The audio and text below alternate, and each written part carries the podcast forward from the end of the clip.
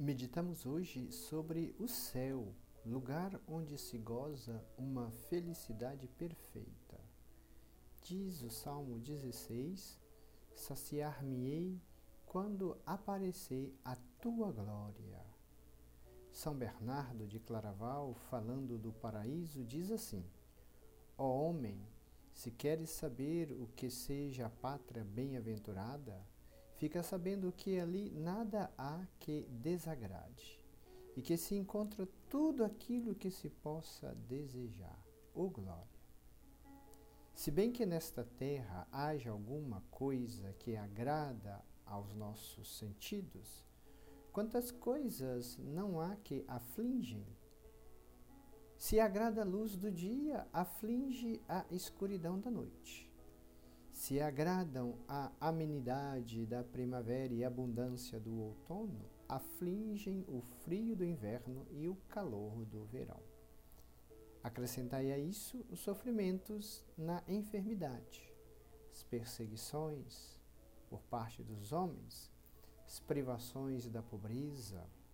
Acrescentai ainda as angústias interiores, os temores, as tentações dos demônios, as dúvidas da consciência e a incerteza da salvação. Tudo isso nos aflige. Mas quando os bem-aventurados entram no céu, não terão mais nada a sofrer. Diz o livro do Apocalipse que Deus enxugará de seus olhos todas as lágrimas derramadas sobre a terra, e não haverá mais morte, nem luto, nem clamor, nem mais haverá dor porquanto as coisas do outrora desaparecerão. No céu não há doença, nem pobreza, nem incômodos.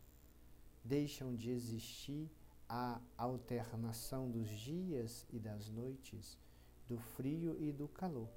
É um dia perpétuo, sempre sereno, uma primavera contínua e sempre deliciosa. Ali no céu não há perseguições, nem ciúmes.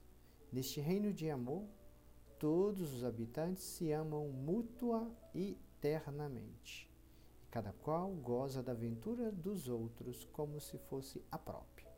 Não há receios, porque a alma, confirmada na graça, já não pode pecar nem perder a seu Deus. Oremos. Ó meu Jesus, pelo sangue que derramastes por mim, fazei-me digno de entrar um dia na pátria bem-aventurada. Não mereço o paraíso, mas talvez o inferno, porque vos hei ofendido tantas vezes pelos meus pecados.